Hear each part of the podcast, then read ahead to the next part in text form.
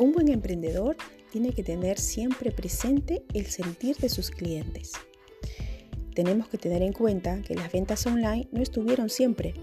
Por tanto, hay muchas personas que están acostumbradas a comprar en tiendas y con la atención persona a persona. Para poder tener una venta efectiva, es necesario poder explicarles a los clientes qué tipo de producto están comprando, de qué calidad incluso hasta cuál es el modo correcto del uso. Dándole la tranquilidad al cliente del producto que se va a llevar, las ventas van a estar aseguradas.